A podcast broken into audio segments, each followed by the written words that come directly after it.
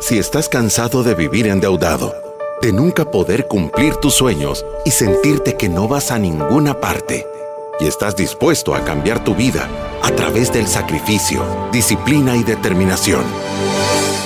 Este es tu show. Finanzas para Todos de Fisherman con Alfredo Escalón y Marilú de Burgos, a donde te daremos la receta de la vacuna que cura la pobreza. Te mostraremos que puedes eliminar tus deudas y vivir tus sueños.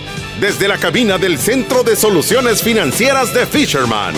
¡Empezamos! Desde la cabina del Centro de Soluciones Financieras de Fisherman con la energía 200%, estamos en este día hablándole a un dúo dinámico que pueden volverse en superhéroes o pueden volverse en villanos. Bienvenido a nuestro programa número 899 de Finanza para Todos. Gracias a todas las personas que nos siguen a través de las redes sociales. Estamos en llamas en las redes sociales gracias al apoyo que ustedes nos dan. Tenemos un set de artistas de... De, telenovela. Yo le, miren, les voy a dar una recomendación. Tienen que ver el TikTok de, de, de Marilú de No Ser Fiador. Está de nivel. Con final de telenovela. Sí, Telemundo. Sí, recuérdese que estamos con el evento de cómo invertir con sentido común avanzado. Es el 29 de agosto. Ayer habilitamos más entradas porque se nos habían acabado, así que lo invitamos para que pueda comprar sus tickets a través de nuestra página web o a través de nuestras redes sociales. Es el 29 de agosto a las 6 de la tarde. Personas que quieren empezar a invertir, que quieren tener sentido común avanzado a la hora de tomar sus decisiones financieras que quieren salir de deudas y empezar en este camino a construir un patrimonio que lo van a gozar ustedes y toda su familia. Ya ni siquiera tiene que agarrar el carro e ir a ningún lugar, sino que desde la comodidad de su teléfono puede comprar su tiquete, reserve su asiento, que va a estar bueno, se lo prometo. Le hemos estado dedicando tiempo de cómo invertir, cómo hacerle frente a la inflación, qué productos puedo hacer, a dónde guardo mi dinero para que reserve valor en el tiempo. Eh, de verdad, va a estar de primer nivel y es el primero que vamos a hacer en dos años. Yo tengo una ganas de ir, voy a llegar con maracas, panderetas. vamos a ver. Vamos a tirar todo, vamos a hacer pasos de baile, le vamos a meter chile. Vaya, recuérdense que nuestra página web es fishermanwm.com, ahí puede conocer un poco más sobre los servicios y también están disponibles los cursos de e-learning a partir de 9.99. Y con esto comenzamos. Bienvenidos a Finanzas para Todos. ¿Vas a iniciar una vida en pareja o estás en ella? El programa de hoy debe interesarte, pues si el amor lo puede todo, a veces las malas decisiones financieras pueden terminar con la relación más sólida. Dos personas que tienen un proyecto de vida en común deben ser completamente transparentes y claras en todos los aspectos de su convivencia, pero también en los temas relacionados con el dinero. Existen muchos hábitos destructivos en las finanzas, que si se multiplican por dos, pueden poner en riesgo el éxito de una pareja. Por eso, te conviene escuchar los consejos de nuestros expertos de Fisherman para que el dinero no sea un motivo de discusión. ¿Listos para este tema? ¿Cómo manejar las finanzas en pareja? Vamos con Marilu de Burgos y Alfredo Escalón. La data empírica nos dice y nos enfrenta con la realidad de que el 95% de las personas discuten o tienen problemas con o por el dinero y el otro 5% miente. es decir, toda la mara se saca la uña por billete. ¿Será que toda la gente? Vaya, entonces, dicho esto, queremos empezar a poner las bases de esta discusión que vamos a tener porque de verdad que me he preparado para este programa. Yo he estado estudiándolo de las 2 a las 3 de la mañana. Ok. Cuando no puedo ver, empiezo a leer y a oír cursos y todo eso. Y quiero empezar diciendo que la mayoría de los seres humanos aprenden por modelaje. Usted va a ser el 90% de lo que vio de crianza con sus padres y solo va a hacer el 10% de lo que le dicen. Entonces es mucho más importante el modelaje de las cosas que las cosas que tú le decís. O sea, es más importante que tu hijo te vea ahorrar y pedir descuentos y hacer un cierre todos los meses de tu restado de resultados que que se lo digas. Sí. ¿Verdad? Es mucho más importante, póngale atención a eso. Dicho esto, todos nosotros venimos con una realidad o con un sistema de normalidad del tipo de crianza financiera que hemos tenido en nuestra casa.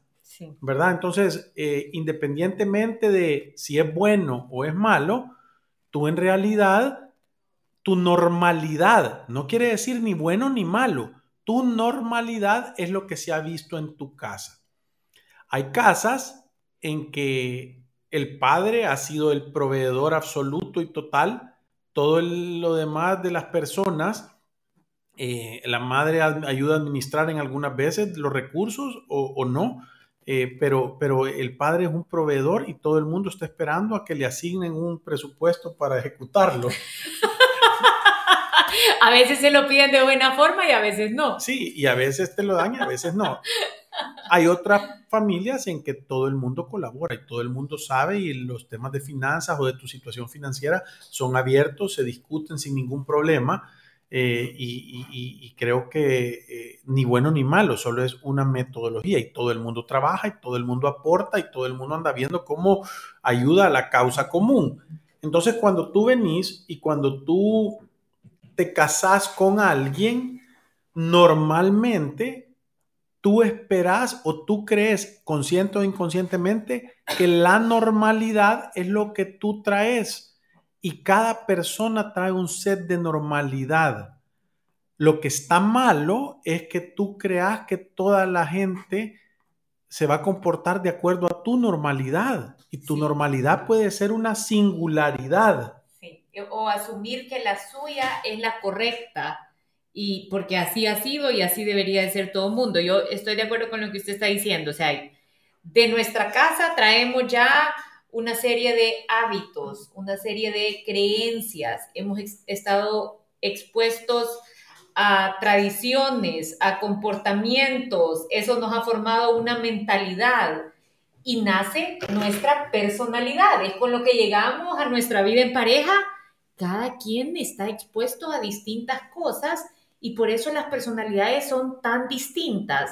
Lo malo está en asumir que la otra persona tiene que pensar igual que yo o no tener la capacidad de evaluar lo que nosotros pensamos para saber si estamos o no en lo correcto. Eso creo que es una de las cosas. Yo le voy a decir algo que pensé ahorita. Yo, de verdad que es increíble cómo lo que nos enseñan en nuestra casa puede eh, modelar nuestro comportamiento o nos puede condicionar a pensar o actuar de cierta manera. ¿Sabe? Yo lo puedo pensar, por ejemplo, en mi casa, eh, por el tema de los carros, un tema tan sencillo como los vehículos. Yo siempre he pensado, porque mi papá me lo decía, es que la mejor marca de carros es Toyota. Y ojalá que compres un Toyota. A ver si mandan algo de comisión aquí por el anuncio. Pero, pero lo que le quiero decir es que, vaya, él tenía eh, un taller automotriz, él decía esto y, y, y, lo dijo y lo dijo en tantas ocasiones que yo crecí pensando eso. Y cuando me enseñaban otro carro, yo decía, esto no sirve, si lo que uno tiene que comprar es Toyota. y de repente empieza a ver que quizás yo no estoy en, en esa verdad absoluta. Y lo mismo pasa con el tema del dinero en las parejas. Ya tenemos un set de, Quizás el hombre tiene que ir a trabajar y yo me tengo que quedar en la casa, porque así era mi casa. Pero eso no es una verdad absoluta o no necesariamente condiciona la forma en la que ahora voy a llevar mi casa. Sí, y eso nos lleva a la segunda parte de este programa en que tenés que sentarte antes de tomar la decisión de decir si acepto, tenés que hacerte las preguntas importantes. Tenés que darte cuenta porque que, tu que tu pareja no piense igual que vos o piense igual que vos no es ni bueno ni malo. Lo malo es que tú asumas que la persona va a, va a entender o va a creer que esa es la normalidad. Eso es lo que está estructuralmente mal. ¿Cuáles son las preguntas importantes? Fíjate que nosotros tenemos un programa aquí en Fisherman que se llama 20 preguntas que tengo que hacer antes de decir si acepto. Y normalmente hay varias, pero pueden ser más de 20 o menos de 20 pero son cuatro temas estructuralmente que tú tenés que discutir antes de formar una pareja y que tenés que estar claro. Y no es que tienen que decirte que sí a todo, solo tiene que ser o no tiene que ser si está diferente, tiene que ser algo con que tú puedas vivir el resto de tu vida sin que cambie, ¿verdad? Entonces, los temas importantes son, el número uno es cómo manejas tu dinero. Y de ahí obviamente es, tenés metas en común, los dos trabajan o no, manejan cuentas juntas o separadas, qué pienso de la deuda, si me quedan 10 mil dólares de repente, ¿qué hago con ellos? O sea, contestarlo vos por separado y vos por separado, a ver si lo primero que la persona escribe es me quiero ir de viaje y me quiero ir a comprar eh, lo que ando deseando o lo quiero ahorrar, lo quiero invertir para un futuro. O sea, eso va a definir el tipo de persona que tú sos. Obviamente, las cosas que, que piensan igual es fácil ponerse de acuerdo y en las que no piensan igual, obviamente tiene que haber una discusión para ver cuál va a ser el punto medio. Tienen que escribir la nueva constitución de su república, de su casita. Sí, usted quiere disminuir sus probabilidades de divorcio. Hay un estudio en donde dice que tiene que estar de acuerdo con su pareja en estas cuatro cosas. Lo primero es la religión que vamos a practicar y en qué religión vamos a educar a nuestros hijos. O las creencias espirituales, dijera yo, para abarcar un poco más amplio. De acuerdo. Lo segundo es cuáles son los límites que vamos a tener con la relación de nuestra familia política. O sea, no es, no, es, casualidad ese montón de chistes de la suegra. O sea, son temas importantes. La tercera es de qué manera vamos a manejar el dinero. Y la cuarta es si vamos o no a tener hijos y cuántos hijos son los que queremos. No es que una va después de la otra, yo las he dicho de una forma desordenada, pero estas son cuatro cosas que pueden disminuir de manera impactante mi riesgo de tener que atravesar un divorcio. Otra cosa que puede disminuir el riesgo de tener un divorcio, usted sabe que casi que se triplican las, probabilidades de divorcio con las parejas que tienen 10 mil dólares en deudas versus las parejas que tienen 10 mil dólares en ahorro. Y me llama la atención este estudio porque 10 mil dólares en deudas no está tan lejano a 10 mil dólares de ahorro pero el estado de ánimo de las parejas que tienen 10 mil dólares en deuda versus el estado de ánimo de las parejas que tienen 10 mil dólares de ahorro, casi que triplica las probabilidades de las que están endeudadas divorciarse. Y por eso llegamos a la sección de dichos populares. Cuando el dinero sale por la puerta, el amor se va por la ventana. Yo siempre digo que salen de la mano. Sí, ¿qué, quiere decir? ¿qué quiere decir eso? Es que cuando hay presión en llenar necesidades básicas para tener una vida digna, la gente anda encachimbada. Sí. O sea, no te va a caer bien ni los chistes que digas. Sí. Aunque los demás se rían, vos vas a tener ganas de ahorcarlo o ahorcarla. Es cierto. Entonces, e, e, e, es en sentido común avanzado, eso es lo que sucede, ¿verdad? El, tener deudas que, te, que, te, complican la situación financiera de, las, de la familia o de las cosas básicas, te genera un estado de ánimo complicado. ¿Y por qué es esto? Es porque en la estructura de la psiquis de las personas, las mujeres se ven afectadas de una manera diferente de la carencia que los hombres. Sí. El hombre es un proveedor, por lo cual se siente bien cuando puede cumplir las necesidades. Por eso es que a mí, ayer estaba hablando del chiste ese de Mafalda, que a mí me encanta, que la Mafalda le dice a la mamá, mira lo que sucede con esto del trabajo. Mandamos a mi papá bien contento todos los días, iba bien de saco y corbata con maletín y sombrerito, bien chaimeado, reluciente y oloroso, y mira lo que nos regresan y viene este baboso arrastrándose casi. Porque el papá está, los hombres estamos eh, alambrados en su mayoría, esto no es una regla, pero, pero, pero más o menos es así, hay excepciones, estamos alambrados para ir a conseguir cosas y llenar necesidades. Eso nos hace sentir útiles, nos hace sentir bien, nos hace que nuestra autoestima se suba. Cuando no lo hacemos bien, cuando no somos un buen proveedor, nos deprimimos, nos ponemos tristes, nos sentimos inútiles, nos sentimos mal, nos sentimos eh, eh, menos. Eh, entonces, con, ese, con, ese, con ese set de sentimientos, ser creativo, a ser ordenado, ser disciplinado, cuesta 10 veces más. La mujer, al contrario, lo que tiene es miedo.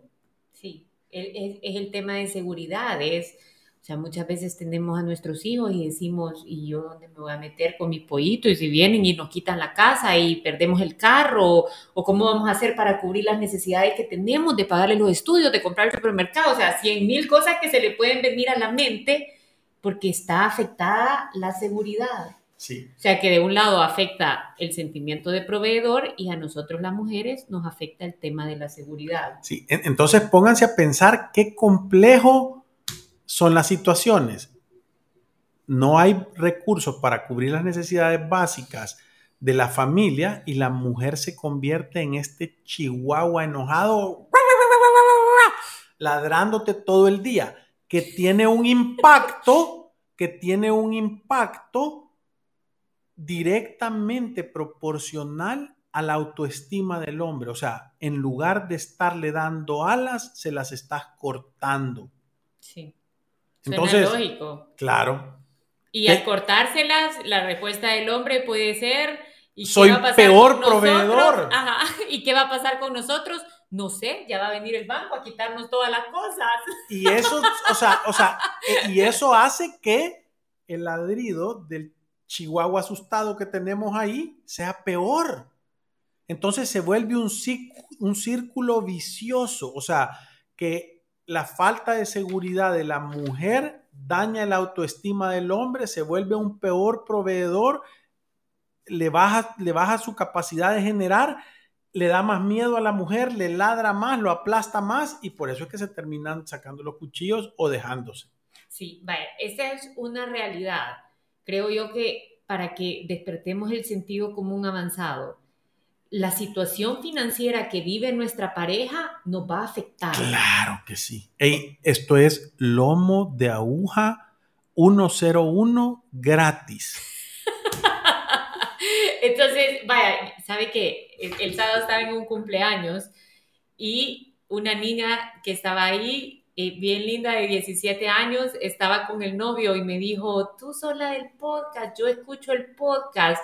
Y yo dije, qué importante a esta edad es tener conciencia de, este conocimiento básico para aprender a distinguir a dónde nos estamos afectando, a dónde estamos tomando una buena decisión, porque definitivamente la decisión hasta de escoger a nuestra pareja va a tener un impacto en la calidad de vida que vamos a tener para adelante, sí. o sí. Sí, no nos va a alcanzar el tiempo para decirle todo lo que tenemos que decirles, pero vamos a tratar. ¿Qué, es lo importante de esto? Lo importante cuando uno tiene conciencia de estas situaciones es que puede romper esos patrones, ¿verdad? Es que puede romper esos patrones. Voy a decir qué es. Yo de, de hombre me siento deprimido y me siento que no estoy cumpliendo, pero eso me lo quedo yo y a mi esposa le transmito, no te preocupes, estamos pasando por un bache, pero vamos a salir de ello. Si yo tengo que ir a agarrar y a mover bultos a la tiendona para ganar el dinero, para que tú y tus hijos y nuestros hijos estén bien, yo lo voy a hacer y no voy a fallar, o sea, o, lo logro o me muero, una de dos, pero voy a estar dispuesto a hacer todo. ¿Eso qué va a pasar? Le va a dar seguridad a la mujer. Sí. ¿La mujer qué tiene que hacer? Y por el lado de la mujer tiene que echarle porras al hombre, tiene que decirle, yo sé que tú podés, tú tenés el conocimiento, tú tenés la capacidad, tú sos una persona honesta, trabajadora, buena, o sea, sí podés, si no ha pasado todavía, no desistas porque ya va a pasar. Aunque falles, tenés que creer ciegamente, tenés que tener una fe, le tenés que transmitir que vos tenés una fe, que tenés cero dudas, que solo es cuestión de tiempo. Sí, esto es una, es una terapia psicológica, o sea, como dice Invaluable. no tiene nadie el dinero para pagarnos esto. Entonces, Ahora, hay un par de cosas que tienen que existir en la pareja para que de verdad haya armonía con el tema del dinero. Lo primero es transparencia. Yo tengo que conocer cuál es la situación financiera que vive mi pareja porque afecta mi matrimonio o afecta mi convivencia. Lo segundo es que tengo que tener objetivos en común. Si yo no puedo establecer metas que podemos construir juntos como pareja, es difícil poder alinear los esfuerzos para que trabajen, para que salgamos para adelante, ¿me entiendes? Es difícil ponerse en sintonía cuando uno no tiene objetivos en común. Y casi siempre tenemos algunos objetivos. Si tenemos hijos, queremos darles un mejor futuro financiero, todos queremos paz y estabilidad en nuestra vida y todos queremos tener un retiro espectacular. Si alguien no quiere esto es porque no tiene sentido común avanzado. Entonces los problemas a los que me estoy enfrentando son otros.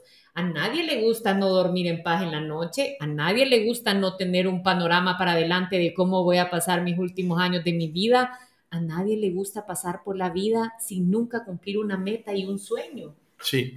Ahora, yo, quiero ir un paso atrás de lo, que, de lo que Marilu está diciendo, porque esta es parte de las bases para poder tenerlo bien.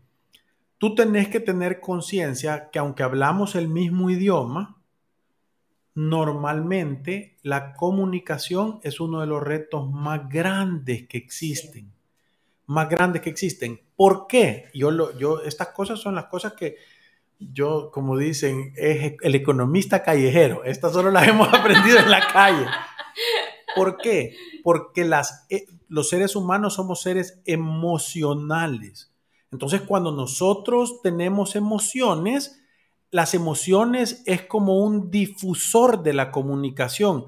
Quiere decir que alguien te puede tratar de comunicar algo, pero depende de tu estado de ánimos, tú lo puedes interpretar de una manera diferente. Entonces, eh, eh, creo que es súper importante que tú entendas que tenés que ser pragmático en la comunicación. Por eso es que parte de las cosas más lindas que yo he aprendido es no te tomes las cosas personales, hacer tu mejor esfuerzo, eh, no asumas nada, corroboralo. ¿Por qué? Porque esas cosas ayudan a sacar las emociones de la comunicación. Yo he oído personas que le han dicho, ay, qué bonita andás, y personas que dicen, ¿y esta porque está siendo sarcástica conmigo? ¿Qué me está viendo? O sea, entenderla, entender. Entonces, si tú estableces métodos, y miren, es tan difícil como meterse en el Internet, poner Google y decir cómo mejorar la comunicación en pareja, libros de ayuda, libros de autoayuda para mejorar la comunicación, de qué consta una terapia en parejas, cuáles son los temas más importantes de la comunicación, cómo quitar mensajes. Eh, y ahí hay consejos de escuchar siempre, eh, valorar a tu pareja, admirarla, o sea, dominar el arte de la discusión, no te tomas las cosas personales, cuando te equivocas, aceptarlo, pedir perdón, o sea, bajarla, o sea, son cosas que todos, todos las sabemos, pero creo que es súper importante, es súper importante entender que tenés que tener los canales para que los mensajes lleguen sin que estén obstruidos. Si no, tú vas a querer decir algo que tiene una buena intención y van a terminar peleando. Y le voy a decir otra cosa que yo también creo que es de las más importantes. Si yo quiero tener una buena convivencia, tengo que aprender a ser equipo. Yo muchas veces veo personas desentendidas totalmente del tema de las finanzas yo, me acuerdo una vez cuando estábamos hace años en Fisherman, atendimos a un cliente el sábado y él había convencido de alguna manera que su esposa participara y ella era ama de casa, estaba cuidando a tres niños chiquitos. Ella se acostó en la mesa y puso como en medio de sus brazos la cabeza y todo el tiempo estuvo con la cabeza escondida, como diciendo, este tema a mí no me importa, yo no quiero, me han traído a la fuerza, todo lo que decía era negativo, aunque tenían una situación financiera favorable, tenían un montón de recursos. Tuvimos hace poco también a unos clientes que los ingresos mensuales de esa casa superan los 40 mil, 50 mil dólares mensuales y no podían ni verse. Querían matarse en la sala. Entonces, muchas veces, y hemos tenido personas que vienen con crisis y problemas grandes, metidos en deudas de consumo, a punto de perder la casa y están en sintonía y están haciendo equipo y en nada han salido adelante de esas situaciones porque tienen una comunicación espectacular y porque han aprendido que solos no lo van a lograr con la misma facilidad que haciendo equipo. Entonces, la dinámica tiene que ser buena. Yo si algo le puedo aconsejar es, usted va a escoger pareja, busque a alguien que haga equipo con usted. Es que no solo puede una persona hacer todo el trabajo duro, porque la verdad es que nosotros lo decimos todo el tiempo. Sacrificio, disciplina y determinación. Correcto. Tener éxito financiero no pasa de la noche a la mañana. Hay toneladas de trabajo que va No es por buena suerte. O sea, lo decimos nosotros, la buena suerte anda vestida con uniforme de trabajo. O sea, tenés que buscarla, tenés que andarla persiguiendo todo el tiempo y si lo haces, la vas a encontrar. Pero, pero no va a pasar por casualidad, no va a pasar, uy, no toquemos el tema. Yo, yo siempre lo he dicho, esta enfermedad de los problemas financieros no se cura sola. Tenés que tomar un tratamiento. Sí. Y, y si no lo tomas, te estás tomando el tratamiento de empeorarla. Porque no, yo, yo, he visto personas que han venido aquí a tomar yo, me acuerdo que, vino aquí una persona con un nivel de deuda, creo que la cuota de su casa se llevaba el 60% de su ingreso y todas las otras demás deudas se pasaban como al 120%. Y, y, yo le dije, tenés que ir donde tu esposa y decirle que no podés, que tenés que cambiar a tus hijos de colegio, que tenés que vender los carros, que tienen que vender la casa. Y me dijo, me va a matar. No importa, no se lo puedes esconder porque tarde o temprano va a reventar.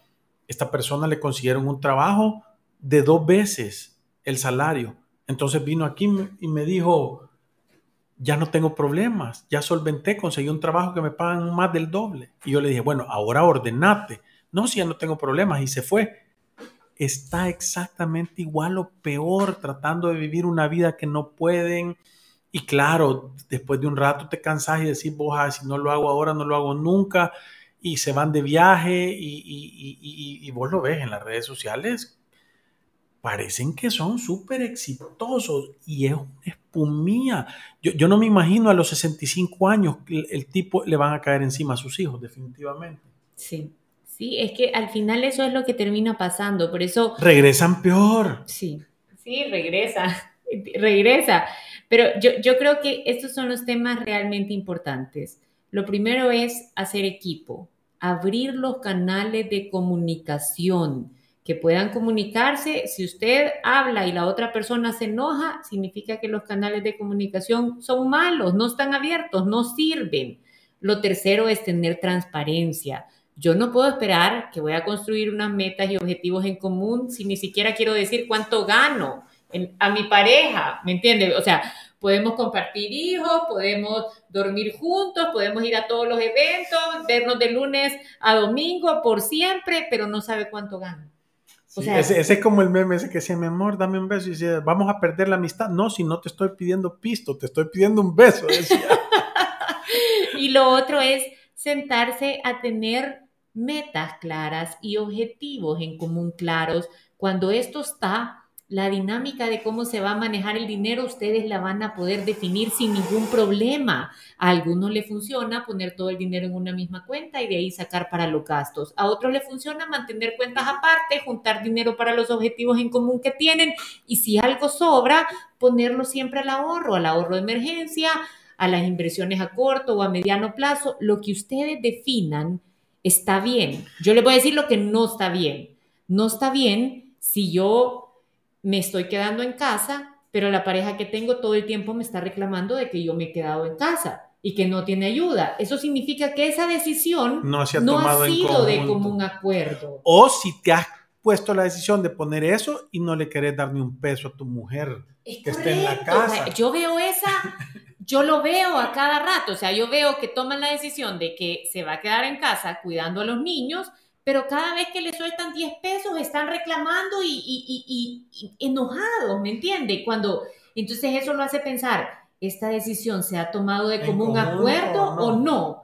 Porque es que si no, platiquemos y me voy a trabajar o me quedo en la casa o qué es lo que nos hace sentido a nosotros como pareja. Pero cuando una vez se toma una decisión, no puede estar usted dando pasos para atrás y después diciendo, Ay, necesitas para súper, qué cólera tengo. Es correcto.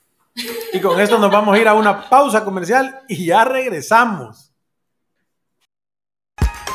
Si te perdiste de nuestros programas anteriores o deseas volver a escucharlos, encuéntranos en iTunes o en Spotify como Finanzas para Todos. Continuamos.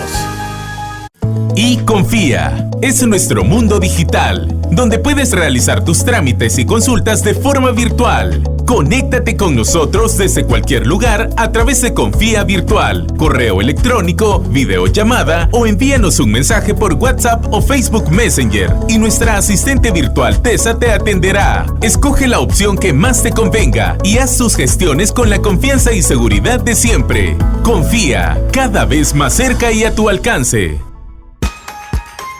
Si te perdiste de nuestros programas anteriores o deseas volver a escucharlos, encuéntranos en iTunes o en Spotify como Finanzas para Todos. Continuamos. Continuamos en Finanzas para Todos y a la pareja que le quede el saco que se lo ponga. Recuérdense aquí solo estamos haciendo cosas para mejorar la calidad de vida de las personas con que nos relacionamos y este es un tema súper, súper, súper perdón, se me olvidó, súper importante que tratar, porque de verdad influye en demasiados aspectos de tu vida. Por eso es importante que le den la, la importancia que tiene que tener, ¿verdad? Kevin nos dice, qué chivo Marilu, yo hubiese querido escuchar sus consejos financieros a los 17 años, pero bueno, aún no tengo novia, pero sí el, sí el conocimiento de esto. Gracias por sus consejos y saludos. Eso es que eso es, eso es, tenés que estar atentos. Son, ¿saben qué? Yo ando una navaja y una lámpara en mi bolsa todo el tiempo y hay días que de verdad pasan semanas que no lo ocupo.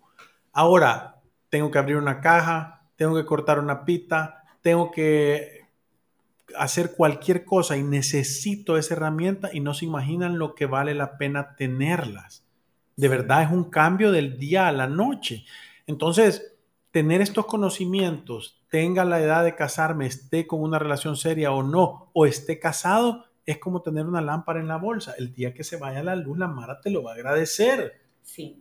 Ah, yo le voy a decir, yo Qué, bueno, Kevin, que ya tenés este conocimiento y que no tenés novia, pero lo que te quiero decir es que estás tan a tiempo. Yo menciono este caso de la niña de 17 años porque me sorprende a veces el nivel de conciencia que ya tienen jóvenes de 17 años. Yo no era ni por cerca viva a esa edad, o sea, yo creo que no, apenas y sabía cómo me llamaba, o sea, no tenía ni idea tampoco de este tema de finanzas personales. O sea, yo empecé a ver esto cuando empecé trabajando en el banco, cuando empezó ya mi vida, cuando tuve mis hijos. Y me acuerdo, yo les he contado cuando me cayó el rayo de desatontizador, de la manera en la que lo estaba manejando y de cómo lo tenía que manejar.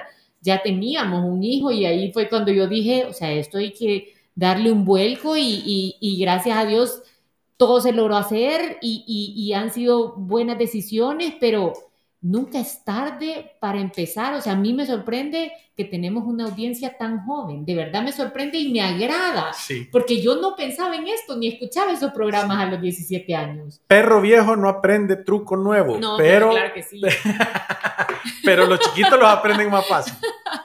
Teresa nos dice, por favor, disculpen, no es el tema, pero por favor, ¿Cuál es el mejor banco para abrir una cuenta de ahorros programado? Gracias y los admiro por sus conocimientos. Yo no lo abriera en un banco, un ahorro programado. ¿Qué te puedo recomendar yo? Disculpen, pero no, me, no, no, no, no, no creo que es el mejor lugar. Eh, creo que es mucho mejor una cooperativa sólida, te va a dar mejores retornos para hacer un ahorro programado o a mí de verdad eh, Proyecta 5 Plus de Confía me parece mejor un lugar que tú estés aportando y que, y que lo estés metiendo todos los meses. Sí, a mí también estoy totalmente de acuerdo. También hay fondos disponibles que están regulados por la Bolsa de Valores del Salvador. Hay fondos de crecimiento o fondos 180 que te pueden dar una mejor tasa. Lo que pasa es que el ahorro programado, generalmente cuando lo hemos visto que lo ofrecen los bancos, la tasa es sumamente baja, es como un 1%, un 1.5%, entonces uno puede conseguir mejores rendimientos en otro lado. Jenny dice, gracias por tanto a ambos. Tengo una pregunta, ¿es bueno o no llevar la provisión de gastos como pareja o es mejor hacerlo por separado? No, como pareja, doble esfuerzo contra un solo esfuerzo, juntos. José nos dice, saludos, solo consultarles. Tengo un crédito personal para cuatro años y ya llevo dos años pagándolo y lo quiero cancelar a la financiera en su totalidad. Al cancelar, ¿me darán los seguros que estuve pagando o no los devuelven porque debía esperar hasta que terminara el crédito. No, es que los seguros solo cubren la deuda que vos tenés en caso de muerte. O sea, que el día que vos la pagues, se extingue el seguro y no tenés nada que llevar. Sí, o sea, el seguro es un gasto mensual. No hay nada que ir a recuperar. Me sorprende porque es segundo mensaje que, que mandamos así, como que si el seguro es algún tipo de provisión que vas teniendo y al momento de cancelar el crédito vas a recuperar algo. Nada no, que ver. Nada. E- El seguro es un gasto que va incluido y es una condición del crédito. José dice, cuando la mujer se dedica a ama de casa, ¿cómo deberían de solventar sus necesidades económicas personales? ¿Debe tomar una parte de lo que el esposo aporta para los gastos de la casa o debería el esposo entregarle una parte de dinero solo para ella? Y eh, esta es es una respuesta bien sencilla de sentido común. Suponete que vos seas un padre soltero y tenés hijos y tenés una casa y vos trabajás y necesitas que alguien te ayude a cuidar los hijos. ¿Te lo hace de gratis? No, Entonces es lo mismo. Tú tenés que pensar que esta persona tiene gastos personales. y te está a- ayudando a ti a salir de una responsabilidad que tienen ambos, que tiene, o sea, que, que si no la hicieran tuviera un costo. Entonces, no pensés como que le estás dando, sino estás asegurándote que la persona que te está ayudando a cubrir necesidades que te permiten ir a trabajar a ti, tenga sus necesidades cubiertas. Es Qué que buena respuesta, ¿eh? sí, y me parece una respuesta bien justificable porque le voy a decir, no pasa así en muchas dinámicas familiares. Se la están haciendo con descuento. No, o- o genera un malestar el pensar que esta persona necesita dinero para cubrir, o sea, cualquier gasto personal, ¿me entiende? Y esa no debería de ser la dinámica. Sí. Entonces, solo para cerrar, yo quiero dar temas puntuales, consejos que los tienen que poner en práctica. El número uno es evita suponer. El número dos, deja de interpretar. El número tres es escucha activamente, pone atención a lo que te están diciendo. Número cuatro, evitar recurrir a los temas del pasado en los temas de discusión y comunicación. De ser necesario, toma una pausa. Tener presente siempre el objetivo de la comunicación. Sé empático. Evita tomarte todo personal. Aprender a identificar cuándo y a dónde te podés comunicar. Evitar las experiencias extremas. Después de eso, reconocer tus errores no asumas que tu pareja es tu contrincante, sino tú es parte del equipo y por último, tener buenas intenciones en todas las conversaciones. Si vos haces esto, todos los temas, el del dinero y todos los demás, van a poder ser manejados correctamente. Gracias por habernos acompañado en otro programa de Finanzas para Todos. Como siempre, nos vamos recordándoles. Que ir a través de la vida sin una planificación financiera familiar es un acto de genuina locura. Gracias, adiós. ¡Salud!